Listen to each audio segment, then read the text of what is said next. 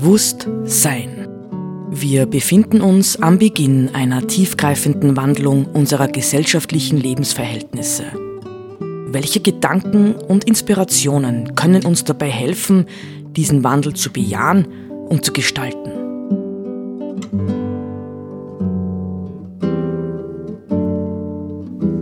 Eine Sendung von Roland Steidl.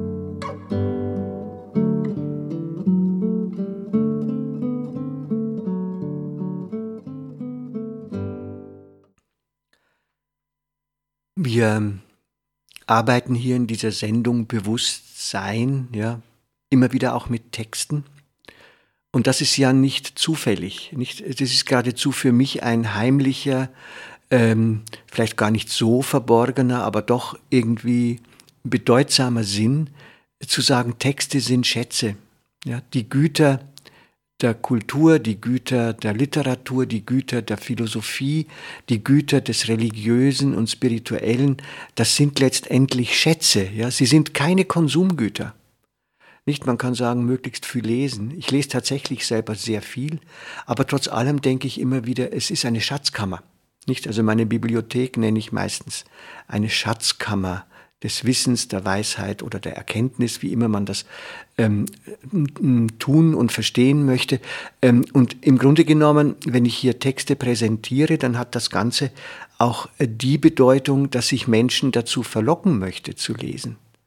Ja, das Lesen ist auch so eine ähm, Eigenschaft, die eher ich will nicht sagen abhanden kommt, aber die unter Druck kommt. Ich stelle zum Beispiel fest, viele Bücher ähm, ja, die vielleicht 100 Jahre alt sind, Werke von äh, bedeutsamen Philosophen der Zwischenkriegszeit, sind heute fast nicht mehr aufgelegt. Nicht, wenn man mit Verlagen spricht und sie anruft, dann heißt es, na, die verkaufen sich ja nicht. Das können wir uns gar nicht leisten, die ähm, nochmal neu aufzulegen. Aber es kommen dadurch Schätze abhanden. Gut, es gibt Antiquariate.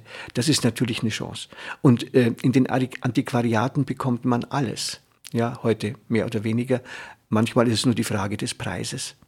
Aber äh, Lesen ist wichtig. Ja, Lesen bildet. Für mich ist das Internet, das ja viele Menschen heute sehr vorziehen als Informationsquelle, für mich ist es kein Medium von Bildung.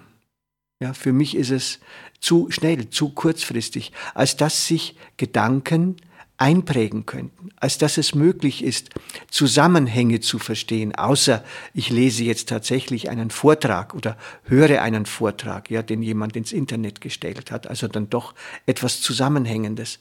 Aber von einem Vortrag bin ich immer noch weit weg vom Buch. Nicht, ähm, natürlich kann man auch heute sagen, man kann auch elektronisch Bücher lesen.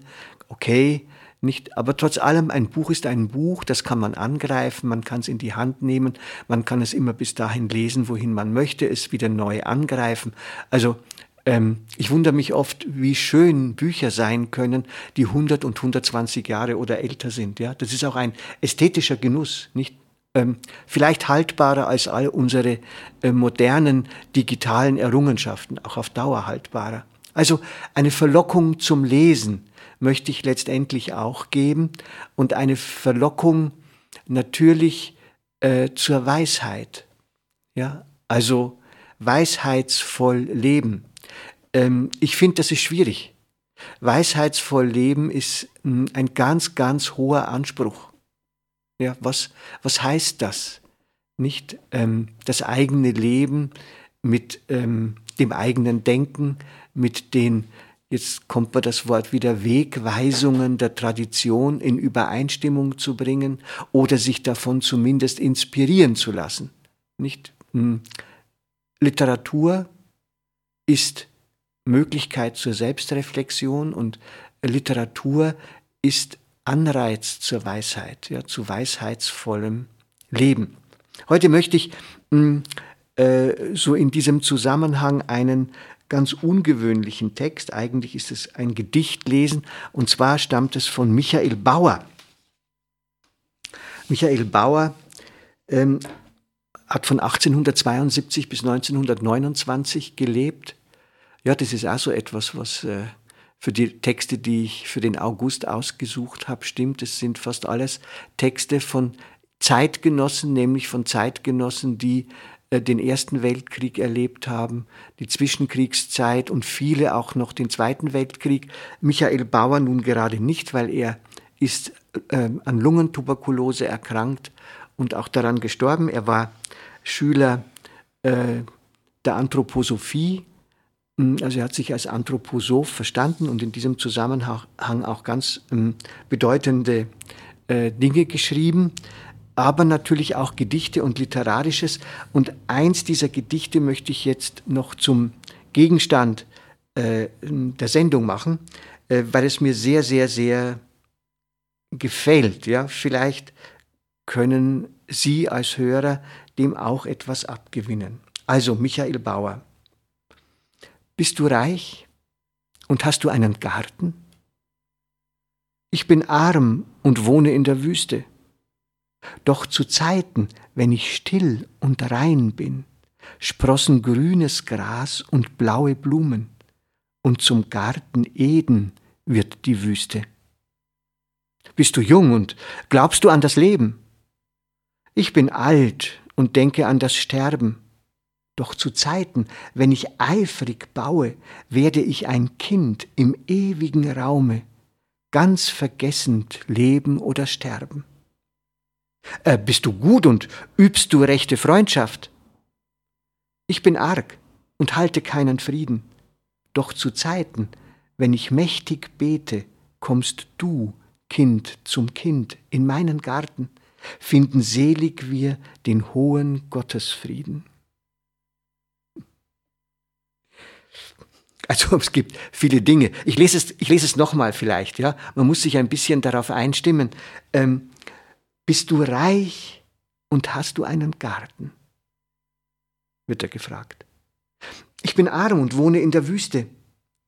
Doch zu Zeiten, wenn ich still und rein bin, sprossen grünes Gras und blaue Blumen, und zum Garten Eden wird die Wüste.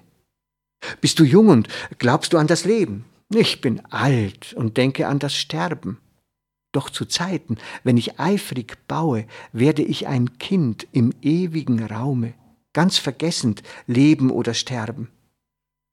Bist du gut und übst du rechte Freundschaft? Ich bin arg und halte keinen Frieden. Doch zu Zeiten, wenn ich mächtig bete, kommst du, Kind zum Kind, in meinen Garten, finden selig wir den hohen Gottesfrieden. Also, es ist, ich finde, ein totales Spannungsfeld in dem, in dem, in dem Gedicht drin, ja, weil es so hin und her schwankt zwischen den Dunkelseiten der eigenen Selbsterkenntnis, nicht? Er wird gefragt, ja, so und so und so, bist du reich und hast du einen Garten? Und dann sagt er, nein, ich bin arm und wohne in der Wüste. Aber wenn ich still und rein bin, ja, und das bezieht sich jetzt ja auf die geistige oder geistliche Dimension, ja, dann entstehen in mir, ja, entstehen die Blumen, entsteht das Schöne letztendlich. Ja. Äh, bist du jung und glaubst du an das Leben? Ich bin alt, ja, und denke an das Sterben. Aber wenn ich eifrig baue, werde ich ein Kind im ewigen Raume und vergess die ganze Frage, nach Leben und Sterben. Und das Stehendste finde ich dann natürlich nicht, ähm, ich, ich äh, lese das gelegentlich, äh, auch wenn ich mit meiner Partnerin äh, ab und zu mal Spannungsfelder habe, nicht, dann bist du gut und übst du rechte Freundschaft, dann sage ich, ich bin arg und halte keinen Frieden. Doch zu Zeiten, wenn ich mächtig bete, kommst du, Kind, zum Kind in meinen Garten finden selig wir den hohen Gottesfrieden, ja, gemeinsam. Und das, äh, ich habe das Gedicht, denke ich, auch deswegen ausgewählt, weil ich in den Sendungen, die ich jetzt für August ausgesucht habe, merke ich natürlich schon, dass sie alle einen Zug ins religiös-spirituelle letztlich haben, nicht? Und äh, ich glaube, wenn wir über den Menschen nachdenken, ja, und über Menschsein, auch in dieser modernen Zeit, dann ist es ganz, ganz, ganz notwendig, dass wir uns dieser äh, spirituell-religiösen Seite des Menschseins wieder bewusst werden. Ich will vielleicht nicht einmal sagen Seite, ja, das sagst du, es gibt ja alles Mögliche und da gibt es auch diese Seite, sondern im Grunde genommen die spirituelle Dimension ist im Grunde genommen schon der Kern des Menschseins.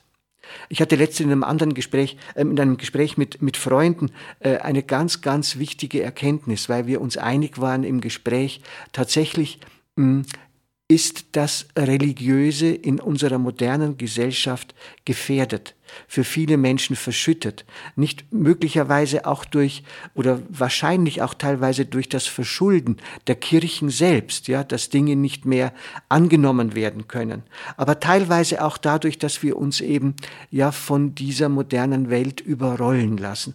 Und die Erkenntnis, die ich dann äh, hatte, war, na, das Religiöse ist nicht verschwunden. Das Religiöse ist verschüttet. Ja, es ist verschüttet. Nicht, ähm, die Mystik sagt, die Mystik sagt, Gott ist in uns allen da. Das Göttliche lebt in uns allen. C.G. Jung, der große Tiefenpsychologe, hat ja im Wesentlichen versucht, mit seiner Tiefenpsychologie dies zu erweisen. Ja, im Selbst ist das Göttliche tiefst in der Seele gegenwärtig, aber eben tiefst, nicht und den Zugang äh, zu dieser göttlichen Dimension äh, uns immer wieder zu eröffnen.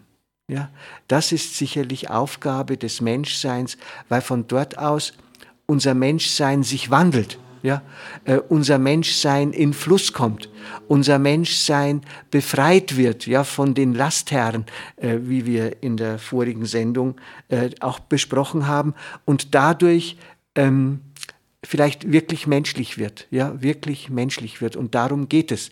Es geht nicht unbedingt darum, würde ich sagen, dass wir Heilige werden, dass wir Engel werden, äh, das kommt, steht dahin. Aber es geht darum, dass wir Mensch werden und der Kern des Menschseins ist durchaus ähm, die spirituell religiöse Dimension und äh, der möchte ich auch immer wieder mh, hm, Raum geben in diesen Sendungen Bewusstsein.